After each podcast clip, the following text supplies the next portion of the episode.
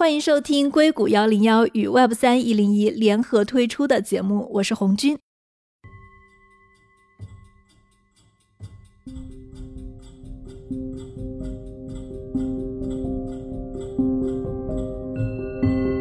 过去我们在提到区块链的时候呢，很多人的第一反应是这是一个法外之地，因为它缺乏监管。但其实这种情况正在逐年的缩紧。今年呢，其实是一个监管大年，美国的证券交易委员会、还有商品期货委员会，甚至是美国司法部都在频频对区块链领域出手。那在节目的前二十分钟，我们会跟听众一起去复盘一下今年的几个区块链的大的案子。那之后呢，我们会以其中的一个案子啊，也就是在区块链领域影响最广泛的一个案子，就是 Ripple 案，来深度分析一下这个案件的来龙去脉以及判决思路。最后呢，美国有哪些机构在监管区块链，以及 SEC 的监管者 Gary j e n s n e r 他到底是一个怎么样的监管思路？那我们也会系统的分析一下。由于本期节目真的是会涉及到非常多的公司，还会涉及到非常多的监管机构。所以呢，我们会把这些名词都列在我们的 show notes 当中。如果大家对这些区块链的名词不那么了解，大家可以对照我们的 show notes，一边看一边听。下面就请收听我们今天的节目，跟我们一起聊今天这个监管问题的是 Zero X Labs 的副总法务张瑞。Hello，张瑞，你好。Hello，Hello，你好。还有一位也是大家的老朋友，他是 Deserve Labs 的 CEO 周载南。载南也是以太坊的核心开发者。Hello，载南你好。Hello，大家好。今天在来的路上，其实我跟张瑞，我们两个还在闲聊。我们说，今年是不是整个加密货币行业的监管之年？因为我们看最近出了几起大的判例，这几起判例都是大家要研究的很多的案例了。张瑞说：“我觉得每年都是监管之年。对，确实是这样。对，可能其实这些案子它都不算新，像我们今天要聊的 Ripple，它跟 SEC 的纠缠应该说已经有三年了，但是其实它是今年正好出结果了。对对，是这样的。其实我们在 Web 三这个法律行业工作的话。”如果不是每周的话，就每个月可能都会有一些大一点的 case 也好啊，或者说是一些新的法案出台，有可能会要通过，大家会提前去去做一些准备。对，感觉好像每一年都是监管之年。那从你的角度啊，你觉得现在最值得关注的几个案件的动向是哪个？因为我们今天选了一些，但想看看跟你选的是不是一致的。我觉得像今年吧，最大的可能就是这个 Ripple case。有几个原因吧，就一个就是说，这个案件呢是从二零二零年十二月底吧，我记得就开始就是 SEC sue 这个 Ripple，当时呢币圈法律界可能是最大的一个事件。另外，它涉及的金额也非常巨大，再加上 Ripple 呢又算是最古老的一个加密货币项目吧，影响到的市场的波动也好啊。其他的加密货币项目，大家怎么去看待一个 token？它到底是不是证券也好，其实都有一个非常大的一个指导意义吧。在南跟你心里想的是一样的吗？我觉得 Ripple case 这是一个 ongoing，就是一个正在进行的 case。那真正比较吸引大家的目光的，我觉得是两个 case，一个是 Coinbase 和 SEC 的这个 lawsuit。因为 Coinbase 在这个领域，首先它算是从市值或者是说在这个里面开设账户的用户群体最大的，然后它也一直在法律上面是好学生。如果它都过不了这一关的话，那对整个行业的影响或者重思是很严重的。反过来，另外一个 case 就是最近的几个 ETF 的 case，这些 case 都关系到普通的非区块链的投资人，对，比如说你的 401k 啊，你的正常的股票交易账户。能不能非常方便的投资到持有加密货币的投资组合里？所以这两个 case 是我最近比较关注的，Grayscale 和 SEC 的这两个 case。但我理解，其实 Ripple 是我们说大概是七八月份它是有一个结果出来的，是一审吧？还会上诉？对对对。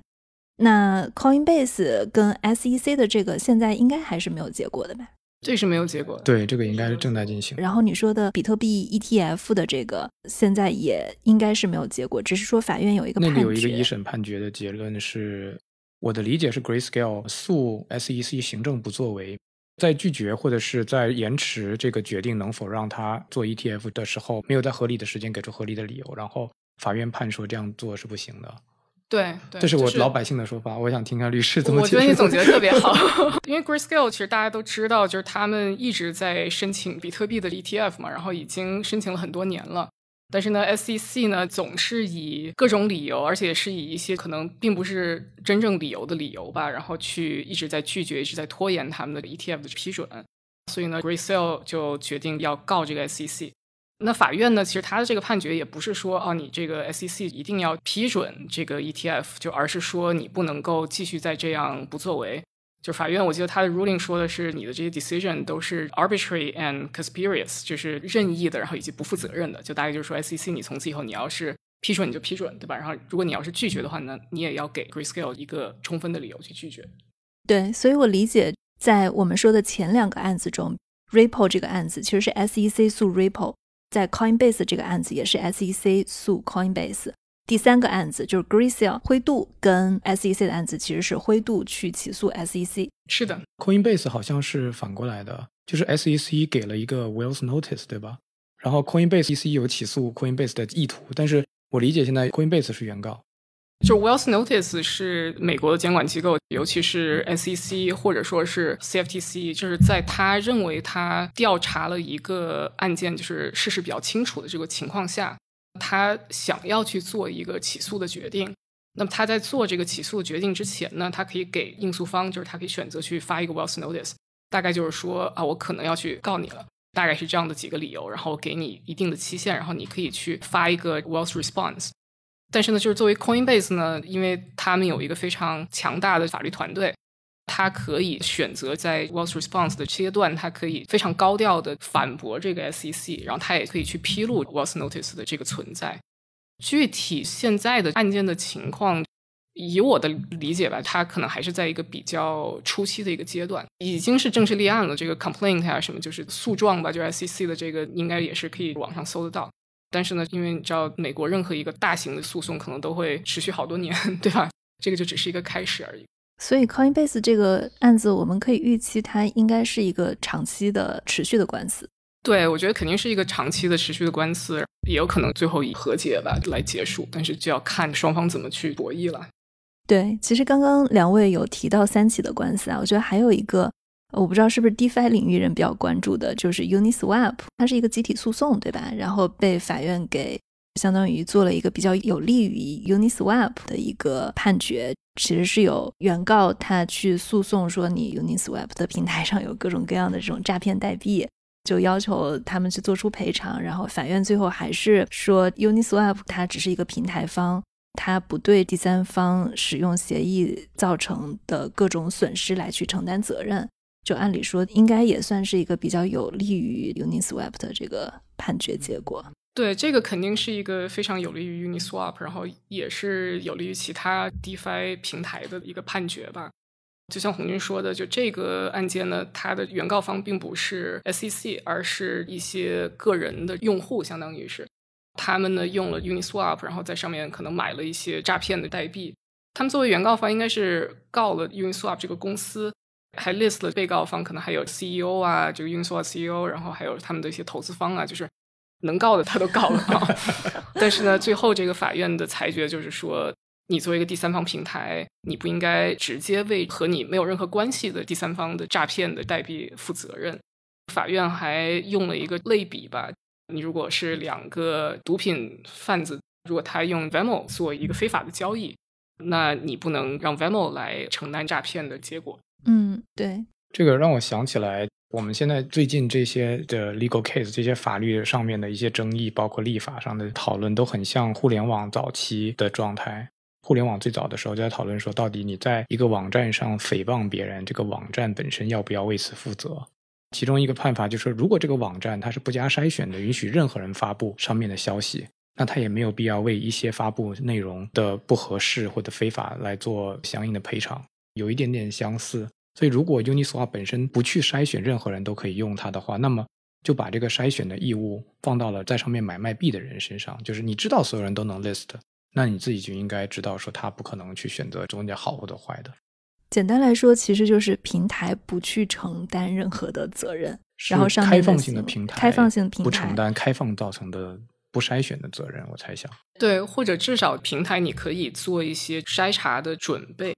但是呢，你不能够给这个平台加一个过重的一个责任，去审查啊每一条言论或者说是每一个在这上面能够买卖的资产的性质。有点像 Section 二三零，但是 for 区块链，不知道未来会不会出来这个东西？有 有点这个意思。对对。那其实还有一个案子，我觉得跟 Uniswap 可以形成一个非常鲜明的对比的，就是 Tornado Cash。它可能性质上有一些相似啊，但是大家是不是因为也都知道 Tornado Cash 上面的一些交易，它可能就是黑钱？这个指控还比较严重，是美国司法部提出的一个对 Tornado Cash 的两个创始人提出了一个刑事指控，他们在运营期间涉嫌串谋洗钱，然后违反制裁的规定。并且经营无牌汇款业务，这个性质就比较严重了。对，我觉得这个可能和 Tornado Cash 和 Uniswap 其实本质上是性质完全不一样的一个。就虽然都是智能合约啊，都是 Layer Two 的这个协议，但是呢，他们做的事情完全不一样，对吧？对对，Tornado Cash 最合适的称呼是一个混币器。很多人以为区块链有很好的隐私保护，其实不是。其实你用比特币或者是用以太坊以及上面的 ERC 二零等等。交易的时候，你的踪迹都是会被追踪。你这钱从哪来？上一笔谁打给你？你下一笔打给谁？虽然它不一定能够把地址和人连接在一起，但是哪个地址打哪个地址，这关系是很清晰的。那 Tornado Cash 还有包括它所得到技术启发的技术 Zcash，都属于把零知识证明放到了智能合约和链上面，使得它形成一个作用，就是很多人把钱打到这个地址，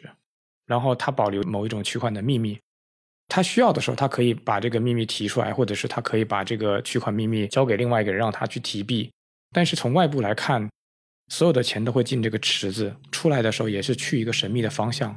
所以，一个观察者、一个研究者，包括监管部门，就没有办法在数学上去把谁钱打给谁这件事情搞清楚。就相当于，比如说你去赌场，理论上这个赌场收了钱，只要不配合监管部门，那现金来现金去，所有人都只知道有人去了赌场，有人把钱带进了赌场，没有拿出来，出来说空手。那有的人进了赌场空手，但是出来拿了钱，但你并不知道这个钱从谁手上在赌赌场里给了谁。那对于用户来说，这可能是一种隐私，但是对于监管部门来说，有可能有的坏人就会用这种方式去洗钱也好，去阻止踪迹被追踪也好。所以新闻界喜欢讲 follow the money 嘛，那 Tornado Cash 其实就是在隐私上面给了好人隐私，给了坏人阻断别人 follow the money 的途径。对，所以虽然都是说智能合约，但是 Uniswap 的智能合约跟 Tornado Cash 的性质上是本质的不一样，提供完全不同的服务。对对对对对，他们的钱都会流到这两个的智能合约里。Uniswap 你无论是去换钱，还是在里面当做流动性提供方，Uniswap 术语叫 LP。大家都要把钱打到 Uniswap 的智能合约里，区别在于 Uniswap 的用户两方的用户打钱进去都是明文的，谁打进去谁拿钱出来，都是在智能合约上可追踪的。记得很清楚。Tornado Cash 它不提供换汇这个功能，它不提供把 A B 换成 B B，、欧元换成美元这个功能，但是它提供的是你打进去再拿出来的时候不知道是谁打进去的，这是 Tornado Cash 作为混币器的作用。所以从你们两位来看。法院对 Uniswap 的这个判决，包括司法部对 Tornado Cash 的这个指控，你们觉得是合理的吗？从我的角度来说来，我觉得是合理的。而且这两个案件虽然可能大家理解起来会把它们放在一起去类比，但是其实他们根本就触及到两个不同的法律领域。就比如说 Uniswap 的这个，它还是在一个证券法的范围里面。那原告可能说它是一个未登记的证券交易所。还是这么一个诉由，但是呢，像 Tornado Cash 呢，因为它是直接涉及到 money laundering，对吧？洗钱，还有就是有关到美国的制裁法，就是有违反制裁法。对对，就是一些被制裁方，他可以通过 Tornado Cash 让他来规避制裁，这个是一个非常严重的潜在的一个刑事责任。因为 Tornado Cash 这个案子，其实它也是有很多争议的。虽然这个工具它本身你把它造出来了，可能是有这么一个功能，但是你是不是要去追究开发者的责任呢？这个事情到底是不是公平的呢？这个就还是我们还要再看法院如何判决。我的观点也是，第一个，我觉得对于 Uniswap 这个案例，如果 Uniswap 不审查任何在上面卖币的机构。那投资人告他说：“Uniswap，你承担这个责任。”我觉得法院判的是对的，Uniswap 确实不应该承担这个责任。对于第二个 Tornado Cash，我自己其实没有非常详细的去 follow 这个案子以及 Tornado Cash 的技术，但我以前关注过 Zcash，就是另外一个不太相关，但是用的是类似技术的一个项目。我看到 Zcash 至少在设计上已经保证了说，你可以有限程度的释放你这个可追踪性，比如说提供给监管机构等等。我记得 Tornado Cash 好像也做了相应的操作。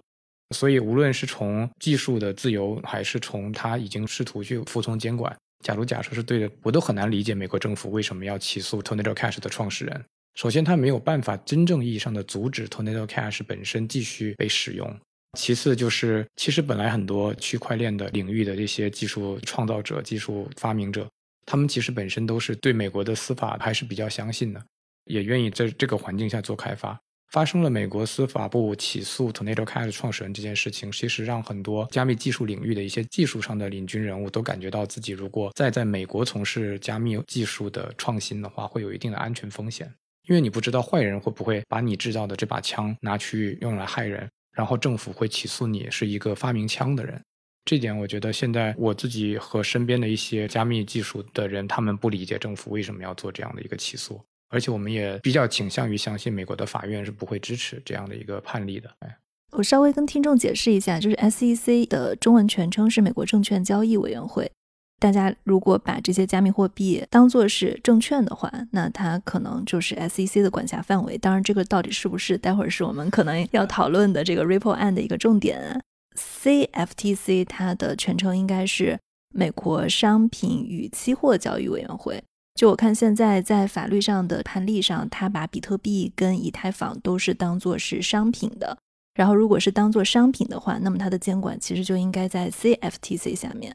关于衍生品的管理也是在这个 CFTC 下面。所以，基本上我们可以理解成每个监管机构它的管辖是不太一样的。对，然后还有再补充一点，就是 CFTC 它的管辖权呢，它对普通商品、普通现货的商品市场。它其实是没有管辖权的，就像比如说我拿几块钱，然后买一本书，这个只是一个普通的商品的交易。其实你也可以类推，我用美元然后买了一些比特币，这些呢，其实严格来讲，它也并不算是 CFTC 的管辖权，因为它就是一个现货交易。但是呢，如果说一旦涉及到以现货为锚定的衍生品交易，或者说是期货呀，或者是期权呐，什么这些，或者是更花样百出的一些玩法吧。这些通通都是归 CFTC 来管辖，所以他们的管辖权其实也挺大的。现在好像是 Grayscale 吗？说要把它的 BTC Trust 变成 ETF，如果是的话，是属于 ETF 还是 SEC 的？OK，对对对。嗯，那接下来我们就聊今天的重点，就是 Ripple 的案件。我看法院其实它是把 Ripple 它的 XRP 有去做分层处理的，主要是有三个层次。第一个是说。如果说它是向机构投资者投资的 XRP，那么它是把这一部分的定义被定义成证券的，就是 security。第二种情况就是说，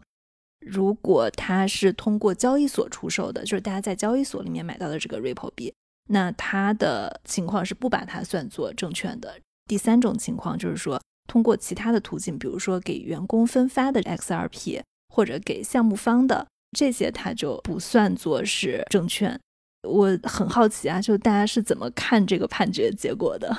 这个判决结果应该说对加密货币这个行业肯定是一个利好消息。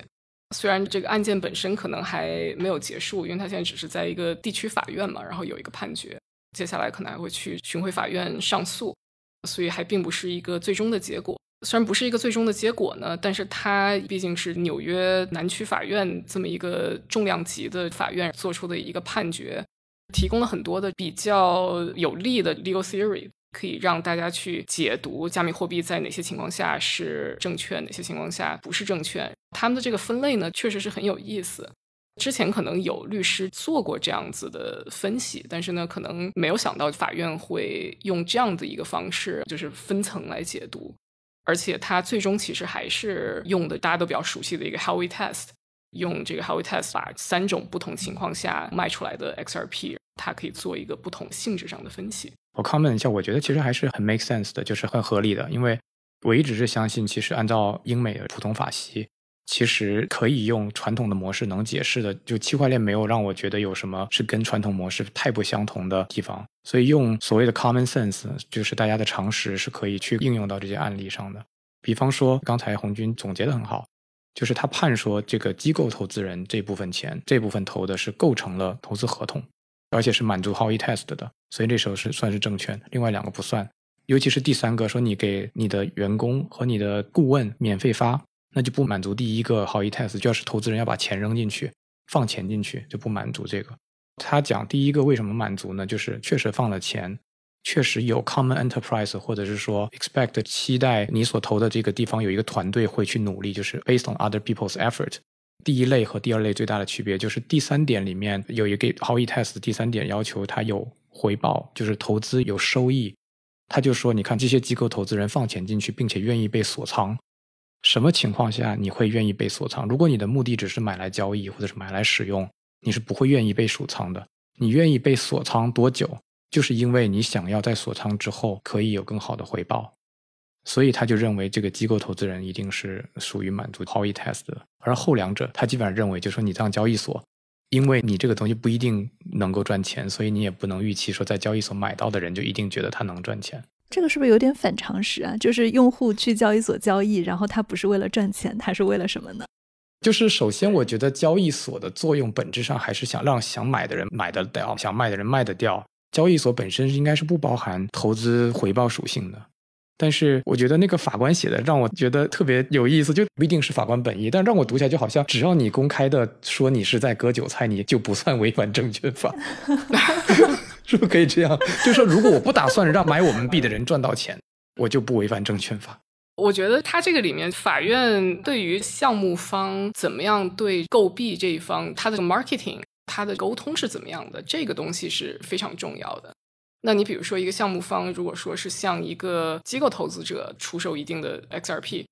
那在这个法院至少判决书里面，那 Ripple 当年他们是有承诺一些 return，或者至少是有这方面的 marketing。那机构投资者他当然会有这样的一个期待，对 XRP 的一个高回报的一个期待。那在交易所上面 secondary sale 里面呢？我觉得他那个法官很有意思，他就是说，因为你买币的人并不知道我的币是直接从 Ripple 那儿去买的，我可能是从小张小李那儿去买的，所以呢，我并没有对 Ripple Labs 这个公司有一个期待，就是说你们会非常努力的去经营公司啊，然后把币价往上推，然后给我一个回报。这样，Ripple 呢，他在卖这个币的过程当中，他也并不知道是卖给谁。他也并没有在二级市场交易的这个过程当中有任何的 marketing 吧，去说啊，我的这个币一定会涨什么这样的。我觉得主要是从沟通的这个 marketing 的一个角度，但是其实回到本质上来说，还是刚才仔南说的这个 how we test 里面的第三个维度嘛。你没有一个预期，就是说你买的这个资产它会升值，而且升值是由于第三方，那也就是发币这方他的 effort。股票算证券吗？股票当然是证券，对对。那为什么股票它是符合的？散户在买一个股票的时候，他是有期待这个公司做得更好，然后他能从这个公司做得更好中获得回报，所以这个就算证券。但是在买 XRP 的时候，用户是不能期待，因为 Ripple 做得更好，所以这个币会升值。它是这样的，股票它承诺的是你对于一家公司它的资产，包括未来的资产。拥有一定的权益，所以它天然就包含了这家公司的人要为你努力的这个前提。而 XRP 其实法官并没有去定义那个东西是不是股票，法官肯定定义了后两种卖法不构成销售证券，并且第一种卖法构成销售证券。但是从股票到证券是两件事情。我特意回去看了一九三三年的证券法案里面规定了证券的定义，它包含了包括企业的未来收益等等，它甚至还包括比如说未进行分割的矿山。假如你想象一下，咱们买的是未进行分割的矿山或者矿产资源，那它就不包含别人要为此努力。它之所以构成证券法的问题，是在于有人要去分割它。如果有人把已经分割好的矿山权益按照已经分割的内容拿出去再卖的话，那这部分至少是不受 SEC 监管范围去监管的。就是说，矿在那儿，大家不需要努力，我直接卖就好了，这个就不算是证券。对。就回到 Howey Test，他最早为什么叫 howe test 是因为 Howey 这个判例，那个判例是说 Howey 这个人还是 Howey 是买家忘记了，卖一个橘子园，他跟投资的人说：“你买我这个橘子园，长了橘子，你能赚橘子的钱。”这个时候，如果你只是买这个橘子园，应该不算是违反证券法。就你买卖这个橘子园的一小块地是不卖证券法的。如果说我已经种了橘子，把这个橘子按一个代金券一个橘子往外卖，也不违反证券法。违反证券法的行为是你公开的卖这一些可能有的未来的橘子树的橘子，但是你卖的时候，这个树还没有长出橘子来，所以别人必须预期说你会去浇水，你会去施肥，你会经营好这个橘子树。而你拿了这个钱，如果你不好好经营这个橘子树，你可以跑路，你可以卷铺盖跑 rug and pull，那这个时候就是你违反了你的诚信和你对于投资人的承诺。其实证券法保护的是这样的行为，就是你骗对方说我要努力替你挣钱，拿了对方的钱，然后你跑了，这个是证券法要保护的最核心的一点。从这个角度说，Ripple 如果卖的这件事情本身并不是划分，比如说某个资产未来的收益，但应该是不算是股权的。如果是股权的话，天然是有这个属性的。嗯，我觉得两点逻辑我听懂。补充，证券这个东西是一个比较广泛的一个定义，就是它包括股票，对吧？stock，然后它也包括 investment contract 投资协议。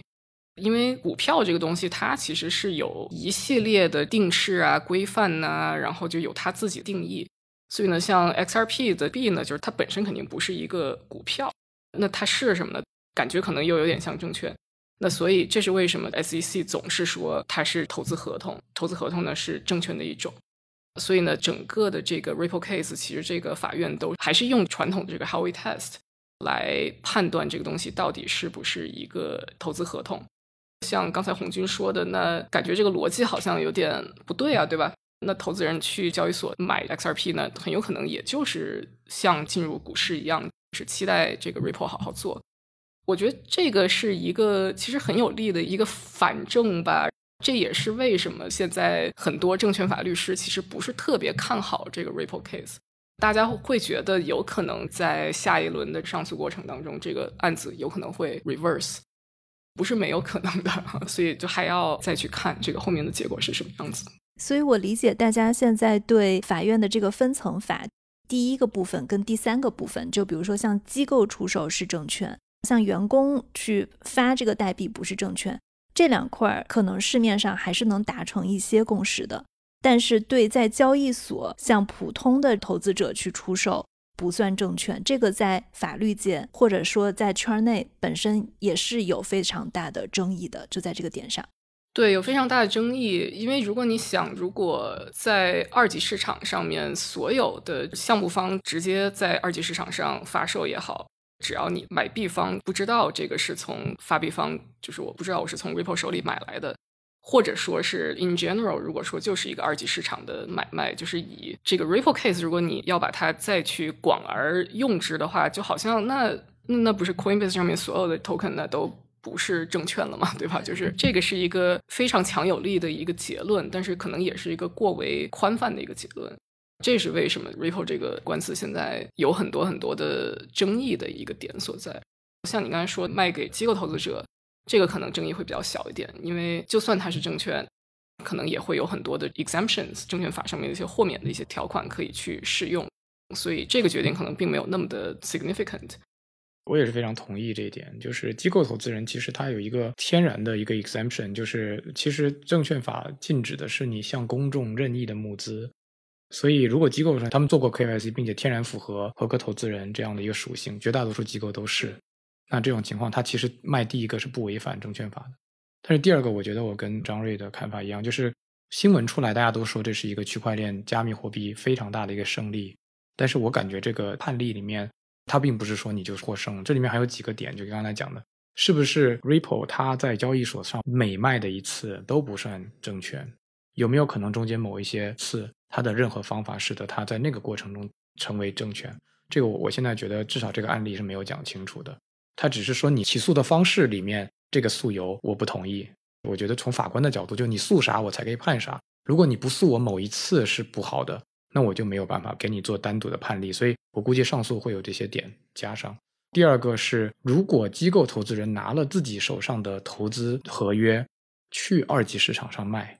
这个行为算不算一种将投资合约转卖的行为？假如是可以这样判定的话，那就算 Ripple 它不违反证券法，那这个机构投资人进行对自己的销售的时候，算不算违反证券法？至少这次起诉也没有看到，所以法院也没有判。所以这个案子不仅上诉会有很多变数，而且后面会不会有新增的起诉行为，会不会有新增的原告去告新增的事由，我觉得都是很值得关注的。嗯，其实我一直有一个疑问啊，就是说，如果他向交易市场的这部分投资者去卖的这个东西，它不算证券的话，那它算什么？就比如说，其实之前是有界定说，比特币跟以太坊它算是 commodity，对商品。那 XRP 现在算什么？他们也没有说。法院它最多就是说去肯定或者说是驳回你的最开始的诉由，但是我觉得他不会去定义。哎，对，直接去定义说哦，这个东西是个 commodity 啊。如果说双方都没有要求法院这么定义，法院是不可能这么去定义的。但是事实上呢，Ripple 这个判决结果出了之后，我们其实可以看到很多中心化的交易所，就是像 Coinbase 也好，Kraken、Gemini 这几家吧。他们很长时间其实是把 XRP 给 delist 了，从交易所上。然后这个案件一出，大概是在一周之内吧，全部都重新都 list 了。那就是说明，至少这些交易所的律师团队，他们认为 XRP 应该就是一个 commodity，或者说是至少它不是一个 security。我其实是从另外一个角度来看这个问题的。我觉得，其实智能合约包括区块链，它有些时候提供的技术是技术本身。如果解释成比较通俗的说法，就是更好防伪的一张纸。这张纸可以用来印某个公司的股票，也可以用来印某种欠债关系。但是这张纸本身都不能构成它是合约还是不是合约。只有当你以在这张纸上写上了两方的约定，并且以某种方式出去卖的时候，你才构成。就好像你在金块上如果不打一个印章的话，你是不能认为这个金块本身是一个约定的。对，所以我感觉法官其实也是回到金融的本源去想。对，我看很多媒体在写 Ripple 这个案件的时候，他们会用一个简易判决这个词儿。哦，summary judgment。对，为什么说它是一个简易判决呢？这个所谓的简易判决，其实就是是在法院对于一个案件的事实这个 facts 这一块儿，如果说是辩诉双方都没有一个本质上的争议的时候，那法院就不需要再去针对事实部分有一个 full trial。双方有一个你来我往去调查，你说的是不是真的？他说是不是真的？在 Ripple 这个 case 里面呢，好像双方至少是在事实部分达成了一个共识，所以呢，法院就可以相对比较容易的直接去解决法律这一块的问题。嗯，那回到在南刚刚的问题，你是想问为什么是在纽约南区法院？对对对，作为一个这个就是行外人士，纽约南区作为法院有什么特别？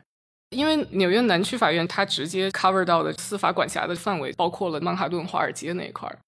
所以呢，就是有很多的比较出名的一些金融相关的判例吧，可能都是从这个法院出来的。这也是为什么所有的这些比较重大的加密货币这个领域的案件呢，可能都是从纽约南区法院出来。他们的法官每一次被任免啊，什么也是一个非常大的事情，就好像比其他的地区的法院，至少在大家心里面吧，可能还是有一个非常重要的地位。嗯，是不是可以这样认为？就是第一个是它本身就覆盖曼哈顿，所以金融界理论上，如果是 A 公司告 B 公司，B 公司告 A 公司，只要一方在纽约南区，它总部设在比如说华尔街上，它都可以以那个为司法辖区的理由，在纽约南区去起诉。所以，首先，只要这个判例发生在纽约南区，未来就有很多人可以利用这个前提去同一个辖区去起诉对方，或者是在接受 U.S.S.E.C 的起诉。就它未来可能潜在覆盖的相似 case 要多很多，比其他法院。对，最根本的原因还是这些金融公司都在这个地方，所以它就自然而然的就落到了这个辖区里面。但是呢，它在这一个辖区里面判的这些案件呢？到底是在多大程度上会被其他的联邦地区法院或者说是州的各级法院来运用？这个也还是有疑问的。不是说在纽约南区就一切都定好了这样？是不是可以这么理解？就是如果你法官自己判的方式，那么你下一次至少应该遵从你自己。啊，对对对，判例对于自己的约束力最强。其次就是你在这个司法辖区内的前任法官。对于本地，因为法律全部都一样，风俗民情是一样，没有什么理由后面的法官可以轻易的推翻你的判例。所以理论上，你对于纽约南区未来的判例也是有极强的约束权的，作为判例法。但是同一个州可能还有比较强的判例，但是在推广到外州，别人只有参考意义，没有直接的判例法的意义。我觉得大致可以可以这么理解吧？对所以就相当于说，对于纽约南区来说，他自己不这么判了以后，他其实对于未来同区的权威度就很高了。对，那他如果现在上诉的话，会上诉到哪儿呢？联邦吗？还是应该是就是上诉到这个巡回巡巡回回法院？对，嗯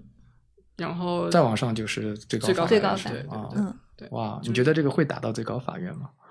这 这真的不很难预测，对。但是要要真的打到最高法院，那就那是非常有意思的一件事情。哦，哎，对了，上诉法上诉到联邦，如果不是初审法院的话，那个巡回法院是说法官只能判程序，还是说他也可以重新判这个例子？好像有一种说法，我忘记是在中国还是在别的地方，就是你的一审是判整个事情，判事实也判法理，二审到上诉之类的就只能判程序，不能判事实，除非程序影响事实的判断。我不是诉讼律师，但是我个人理解呢，这个是要看，首先这个案子争议的点还在哪里，然后还有一个就是上诉方，因为他是上诉的一方嘛，他有一定程度上可以去决定让上诉法院来决定哪一些点。那如果说是事实部分都已经全部都决定好了，然后双方也没有什么异议，那可能是上诉法院就没有什么再去审查的理由了，那可能就是一个程序上的一些问题，他可能会再去审查一些。现在 SEC 有提出他们的一些上诉方向会是什么吗？我目前还没有看到官方的文件，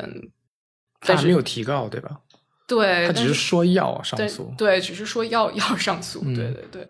嗯，那你觉得这次 Ripple 的判例，其实你刚刚也有提到嘛？如果在交易所它不算证券的话，就很快像 Coinbase 跟一些中心化的交易所又把 XRP 它重新的列上去了。但是同样的，其实你刚刚也有提到，如果这个不算证券的话，那是不是在 Coinbase 上上市的一些其他的这些 token 们，他们都不算代币？它其实是有一个指导意义的，在这个上诉的判决结果出来以前。对，我觉得是提供了一定的参考性，而且是比平常一个律师，比如说出一个意见也好啊，或者说是你一个，比如说 SEC 哪个发言人，他可能发一篇发言稿也好，比这些的指导意义都要强很多，因为它毕竟是一个美国联邦法院的一个一个判决结果。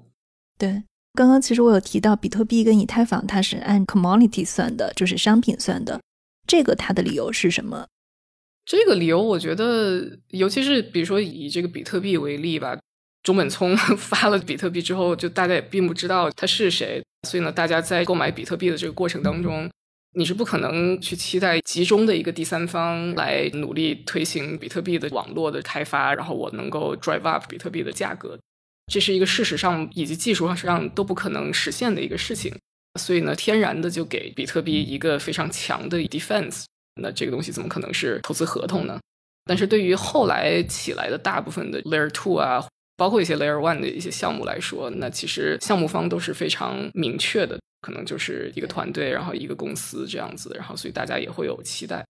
所以就会更贴近，可能会满足它是投资合同的区间，但不是说这是绝对的啊，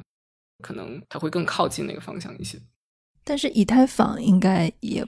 不太完全符合吧？对，我自己虽然在以太坊贡献，但是我能感觉到以太坊和比特币有几个区别。首先，我先回答一下前面那个问题，就是比特币和以太坊为什么算商品？按我理解，SEC 的证券委员会主席 Gary Gensler 在国会答听证会质询的时候，也被问到类似的问题。他当然没有正面回答，但是他在讲这个商品的时候，按我理解是所有东西都是商品，只是证券是一种特殊的被保护的商品。只是说现在今天大家说他们是商品，其实是强调他们是非证券属性。但是你只要不知道它是啥，它首先是可以归入于商品的。比特币和以太坊本身可以交易，它当然算商品。只是比特币按照 Howey Test，它至少不满足两个条件，而以太坊可能只是不满足一个条件。Howey Test 三个条件，第一个是你要放钱进去，第二个是有 common enterprise，第三个是有收益预期，based on serve other people's effort，基于其他人的劳动。那比特币它是只能用挖的，就是它只能靠挖矿的方式来获得原始的比特币，比如你之后卖的是你自己的事儿。因为这个原因，所以中本聪并不拿你的一分钱，所以第一条就不满足。第二条是中本聪本身是匿名的，甚至都已经消失，不再回应了，所以它没有 common enterprise，怎么翻译比较好？就是共同的利益体吧。共同利益体，对，就是你看不出来到底谁在收这个钱，也没有跟任何人达成合同。所以，假如用投资合同来判断比特币是不是的话，你都不知道投资合同的乙方是谁。所以，比特币至少两条不满足。以太坊跟比特币最大的区别是，以太坊首先有过 ICO，它是有人以比较低的价格在早期集体买了一批的，这是第一个区别。第二个区别是，以太坊以前你只能用 Mind 用某种方法。就是任何人，相当于我只要开台机器，我都可以试图去挖以太坊，就跟挖比特币一样，我不需要准入门槛，理论上。但是后来变成 POS 之后，情况有点变化，你需要持有以太坊去质押，才能够开这个机器去继续挖矿以太坊。这使得如果你把持有以太坊并且质押的人当做一个共同体的话，它有可能符合这个 Common Enterprise 这第二条。那第一条放钱当时是有的。当然，大家别担心啊，不是说所有以太坊建设者你都会有这个问题。你只要不是一开始拿原始那笔钱的话，你首先就不满足第一个条件，你应该是没有什么问题的。但是第二条和第三条，如果你质押 staking 的话，你可能也算 common enterprise 之一。所以这些东西是我觉得后面可能真的要纠结起来的话，以太坊比比特币更接近于可能被质疑是不是证券这个问题的一些可能去打官司的点。对，也是因为同样的原因。感觉法律界一直有一个理论嘛，就是说以太坊你要看哪一个阶段的以太坊，你才能看它是不是证券，对吧？要是一三一四年那个时候，可能还不是那么好说。可能到了后来呢，很长一段时间，那肯定不是证券。那现在换成 POS 之后呢，可能是不是又变成证券？哎，对，就就可能 SEC 又会哎找出一点点 argument。但是但相对来说，因为就是以太坊还是一个去中心化做的非常好的这么一个最基本大家都用的一个协议。所以相对来说，风险可能还是比较小的吧。就是相对来说的话，嗯，我们一直在讨论它是不是证券啊。就是如果它是证券了，它会导致什么后果呢？就是在 SEC 的管辖范围内，你需要向它登记，你还要因为你过去的不登记，向它要么就是被处罚，或者说如果你是一个交易所，或者说是一个 DeFi platform 的话呢，那。你可能也会被处罚为你是一个未登记的证券交易所，或者说是一个 broker，或者是一个登记的交易所经营，或者是允许未登记的证券在自己的交易所上交易。对，没错，没错。然后可能会被 range 就是从处罚罚款到不允许你在美国境内运营，这个是不等的这么一个后果。嗯，就是说这个事情如果以后上诉推翻了。说像所有投资者出售这个都算证券的话，那么就是说所有现在的这种市面上我们能找到的绝大多数的 token，它都是要去补登记的。大家会特别喜欢去放大这个 Ripple case 的影响力，但是你具体到每一个加密货币上，其实每一个加密货币它发行的情况都不尽相同嘛。所以呢，其实对每一个货币，法院可能都会做出不一样的一些判决。如果说是真的上诉法院推翻了这个决定，或者是达成一个特别不好的决定的话，那也不能把它给推及到所有其他的加密货币上。那现在根据法院的这个判决，像机构投资者的募资，我们把它定义为证券的话，那是不是说现在如果再有类似的一些项目，再向机构投资者来募资的情况下，就全都要向 SEC 来做报备？SEC 有 exemption 吧？就是你可以向你明确知道的合格投资者去募资，只要你不是公开向不定向投资人募资就可以了。所以它管理的主要是公开募资，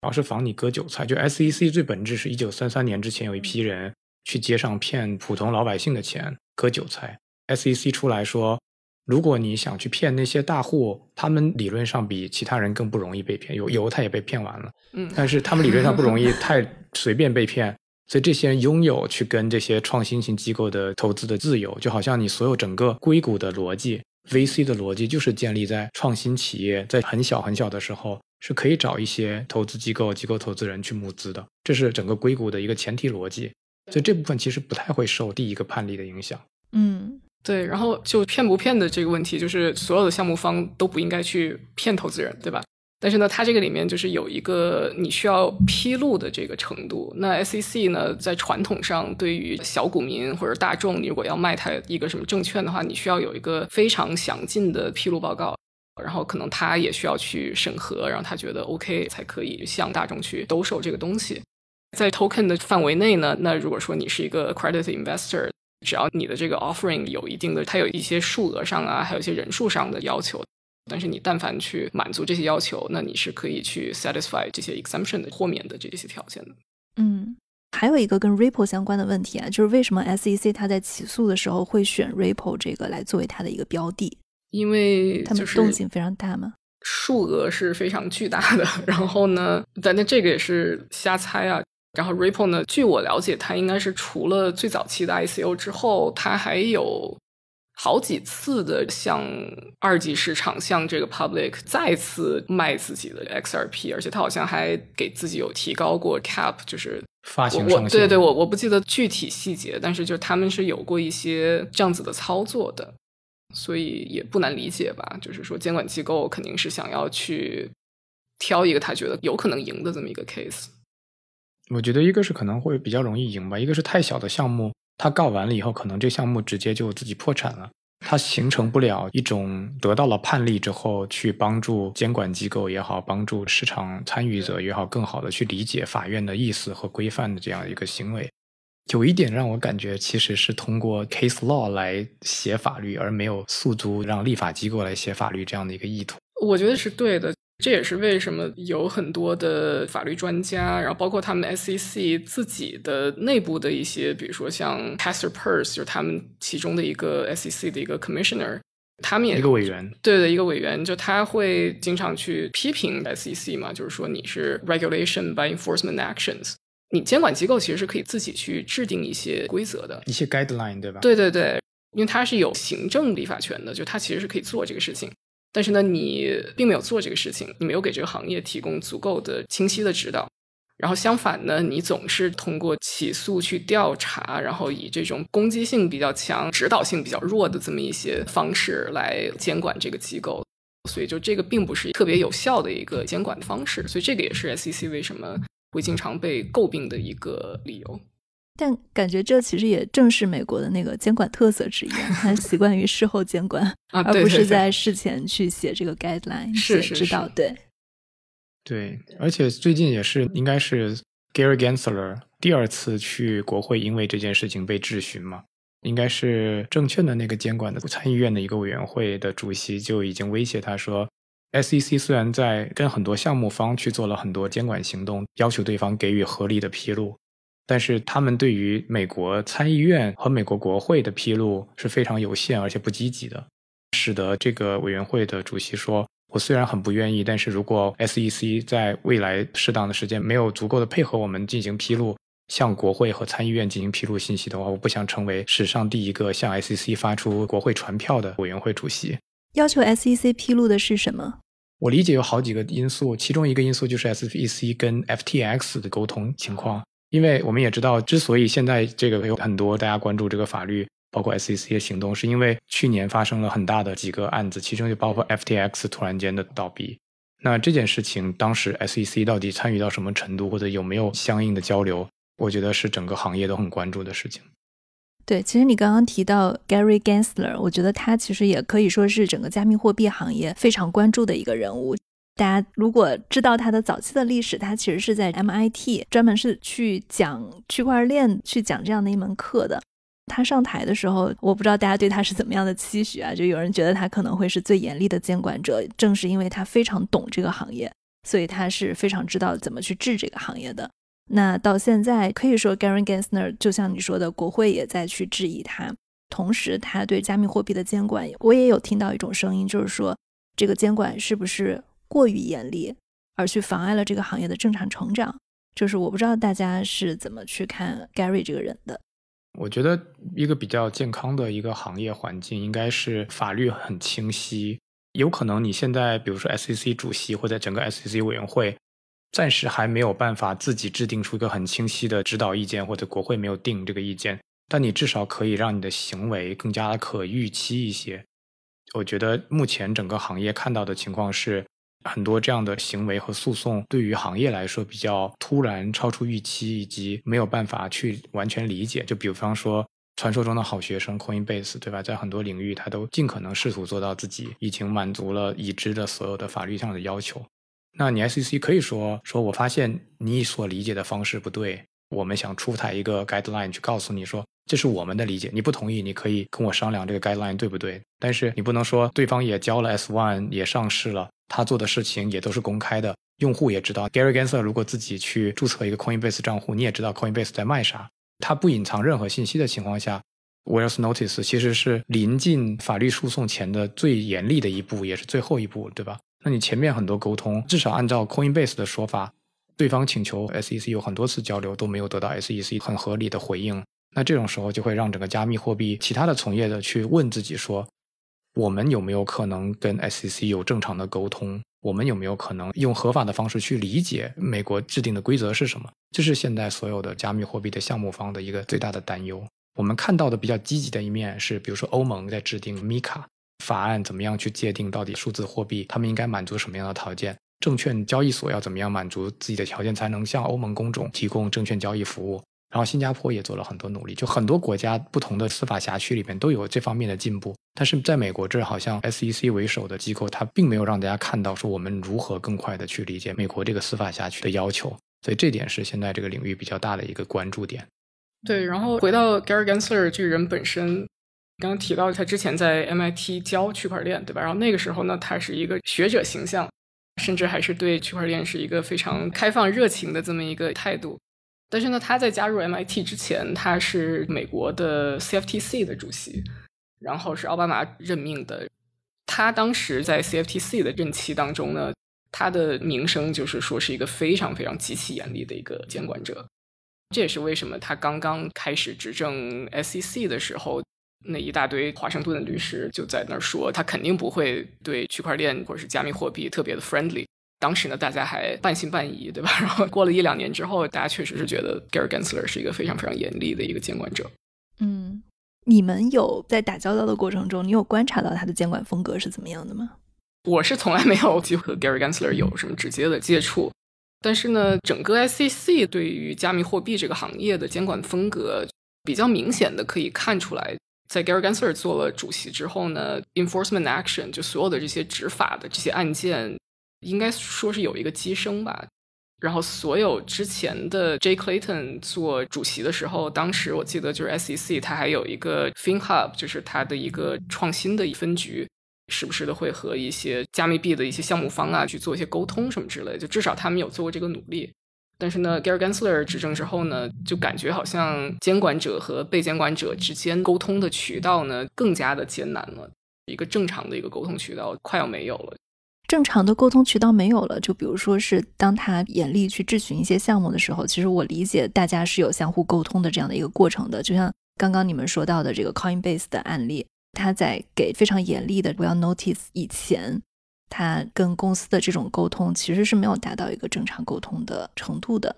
应该是没有吧。对啊，尤其是 Coinbase 还是一个上市公司，但并不是 SEC 的 Enforcement Division，就是专门调查这些项目方的这么一个团队来执行的。但是呢，IPO 肯定也是要经过 SEC 的批准嘛，才有可能的。所以就有很多人批评 IPO 这么大的一个事情，这个阶段上你也没有否定它的这个 IPO，你也没有要更多的一些披露材料，然后你现在又说它是一个未登记的证券交易所，不是前后矛盾吗？嗯，对。我稍微站在监管者的角度说一下，我在想，创业公司觉得可能沟通的不够多，那监管者他如果觉得我已经很了解你们的行业了，你们做的事情就是怎么怎么样，我可能跟你们也没有太多的话说，就我不知道他们会不会有这方面的想法，就觉得其实结论很清晰，就是我也懂，我可能就不需要对。就只是站在他们的角度去揣摩一下他们的想法可能是怎么样的。对，这也是有可能。对，有一种可能潜在的理解就是说，比如说 Coinbase，他们会主动去问 SEC 说，我们现在在 list 这些项目，会告知你，并且请求对方的 comment，对方的评论。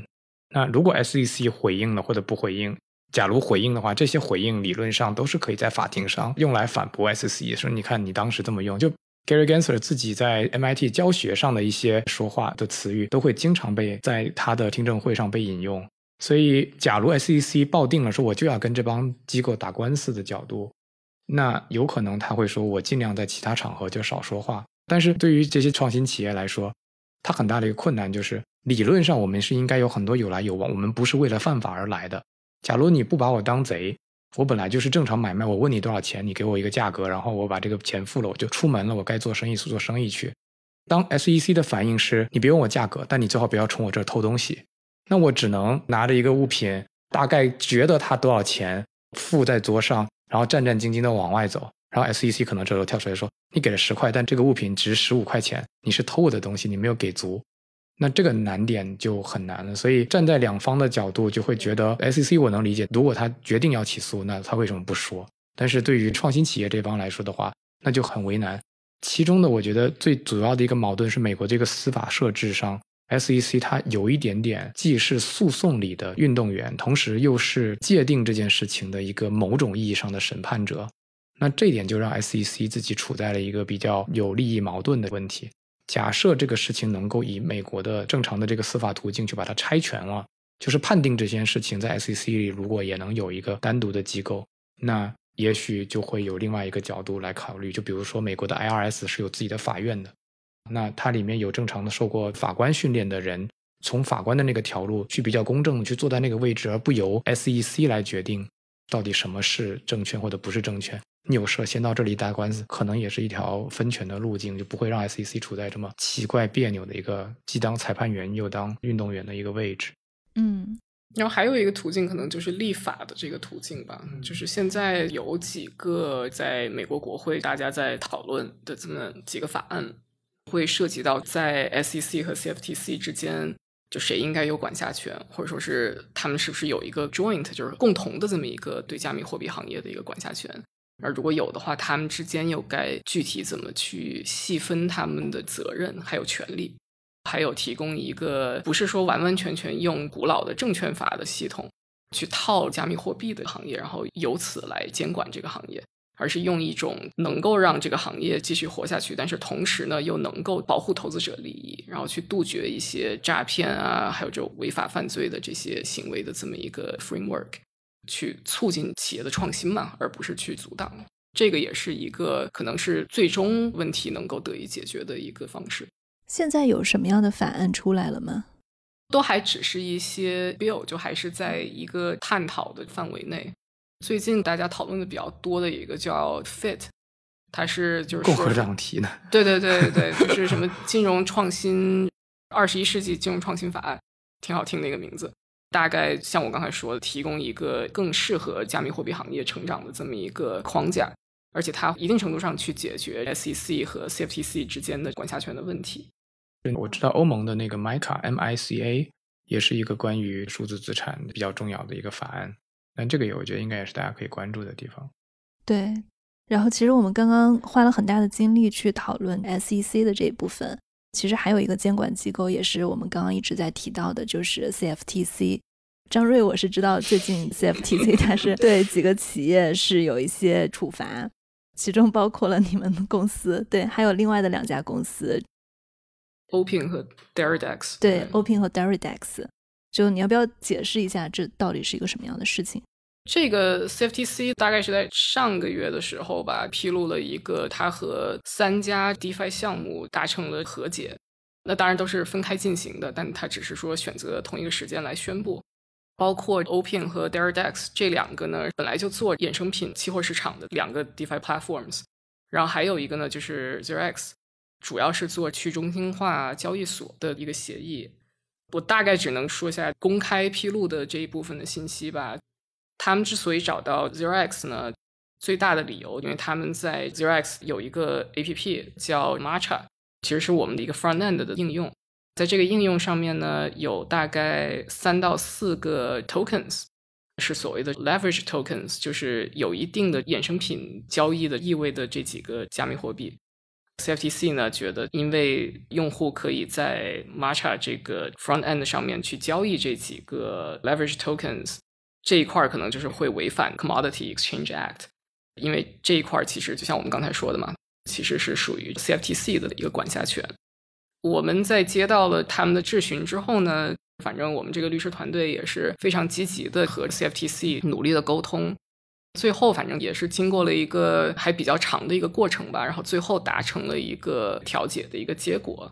结果呢，我觉得整体来说，其实还是一个比较积极的结果吧。Matcha 这个 app 会移除掉 CFTC 他们觉得有问题的这些数字资产，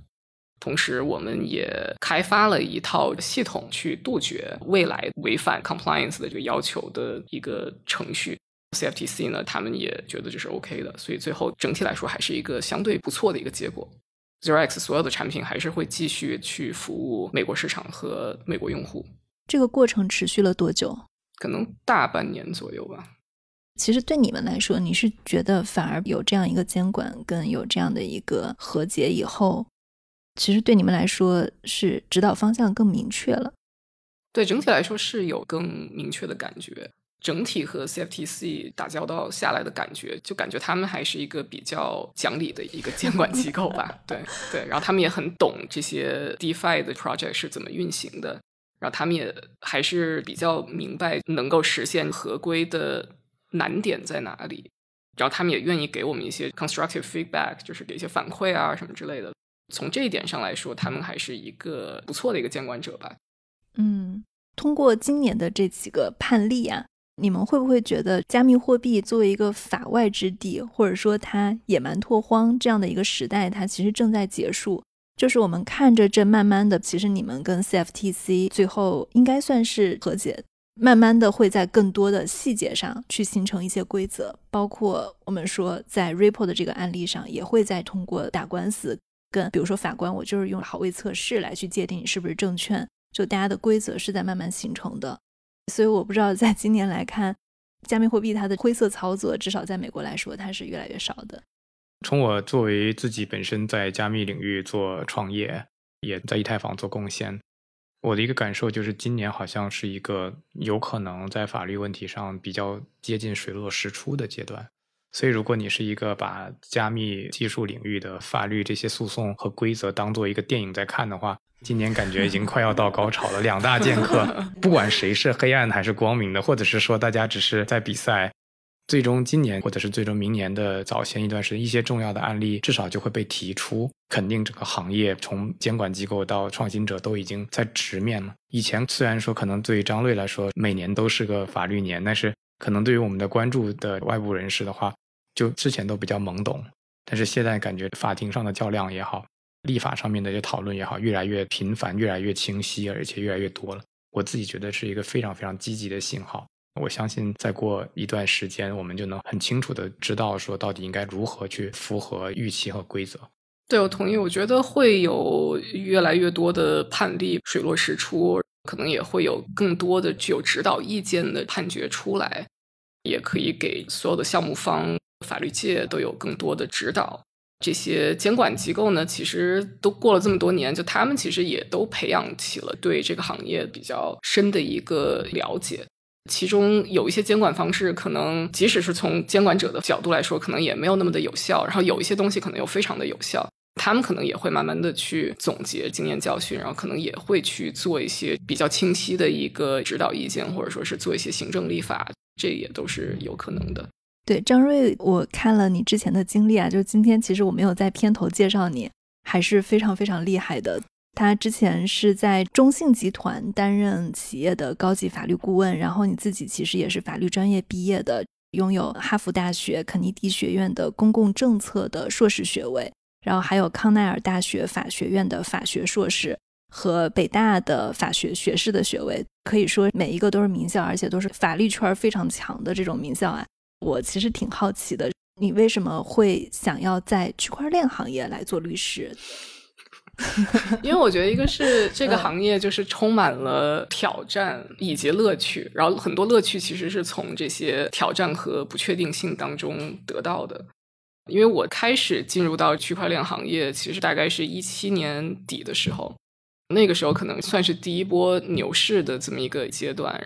当时是以一个创业者，同时也在做一部分法律工作这么一个角色进入的，再到后来加入了 Zero X 这家公司做他们的法务。整个过程呢，我觉得感觉就像是见证了一个行业各种各样的起起落落，这些法律的判例也好啊，或者说是一些监管机构他们做出的各种各样的决定也好，都极大的影响了这个行业里面的可以说是所有的公司也好，项目方也好。法律这个职位在 Web 三这个行业里面的重要性，我至少没有在其他的科技行业里面有见到吧。Web 三我觉得可能有三分之一都是和法律相关的一些东西，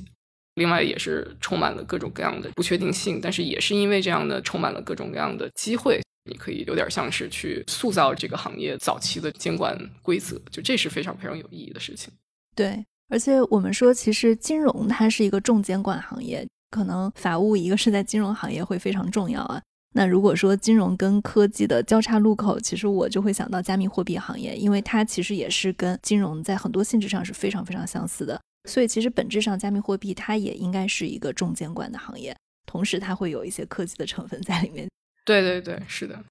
非常同意。当你在问这个问题的时候，我就感觉就是好像张律，你看你出身名校，一生清誉，如此白衣书生，为什么要在我们这个泥滩子里面？就是开玩笑，就是我们作为加密的创新领域的创业者，都会觉得这个领域真的备受不理解、备受质疑，总会有很多人觉得这个领域是充满了欺骗或者充满了法外之地的感觉。但是我觉得很幸运的就是，其实这个领域有一些非常认真的创业者，很信仰这个领域对人类是带来好的贡献的，而且同时还有很多非常优秀的法律人 （legal minds） 来这个领域去帮助大家一起去重新理解、定义和塑造规则。去帮助大家把这个行业建设的更加的清楚，可以应用到更广泛的地方。而且，其实今天我聊下来，我觉得不光是创业企业迷茫啊，监管机构也很迷茫。对，我们刚刚其实一直有在说，就是 SEC 怎么做，然后包括它跟 CFTC 去争夺监管权限。我感觉可能也不仅仅只是这两个机构，比如说刚刚其实我们有提到美国司法部，它也是在管这个领域的。在我理解，因为它是一个新的行业，所以所有的监管机构其实可能都会要去跟加密货币这个行业打交道。你觉得除了就是我们刚刚提到的 SEC、CFTC、司法部应该是 DOJ，还有哪些机构它是这个行业的监管方？还有一个大家可能说的比较多的，可能是 FinCEN，这个是美国的金融犯罪执法局。他们是 Treasury，就是财政部下面。哦，这样吗？对，OK。他们的职责呢，就是负责反洗钱、反恐。大家平常说的 KYC 啊什么之类，多数都是 FinCEN 这个监管机构他做出的这个要求。他这个监管机构存在的主要目的，就是要打击金融犯罪嘛。所以呢，他就是会在加密货币这一块会去着重的看你有没有 KYC 的过程啊，或者说如果有大的洗钱的案件呢，他们可能会去一路追查下去。然后还有一个可能是 OFAC，这个呢是美国是管制裁啊，OFAC，对对对，就是制裁一些公司啊、团体啊、个人，还有一些国家和地区的这么一个监管机构。CFS 会有吗？CFS 其实主要是会涉及到，如果说有一个境外投资的这么一个情况，目前加密货币这个圈子里面可能还没有见到太多的 CFS 大的这种案件吧。好的，好的，今天我学习到了很多，感觉给大家上了一节法律启蒙课，非常有收获。对，然后我在这一期的博客里面所说的所有的观点都仅代表我个人，不代表我们公司。所有我说的这些观点也都并不是法律建议或者是财务建议。好，那谢谢张律。好，谢谢仔南。那我也再说一个免责声明吧，就是我们本期播客讨论的任何的内容都不构成大家的投资建议，入市有风险，投资需谨慎。好，谢谢大家。好，这就是我们今天的节目。我知道在过去的一段时间里，Web 三一零一。更新的速度比较慢。首先呢，非常感谢大家的等待还有包容。那另一个好消息是，有一位新的主播会加入到 Web 三一零一的节目当中。之后呢，我们可以维持一个比较稳定的更新频率。如果你还没有订阅我们的播客，中国的听众欢迎在小宇宙和苹果播客上来订阅 Web 三一零一。美国的听众可以在苹果播客、Spotify、Google Podcast，还有 Amazon Music 以及众多播客泛用型客户端中来收听、订阅我们。感谢大家的收听，谢谢。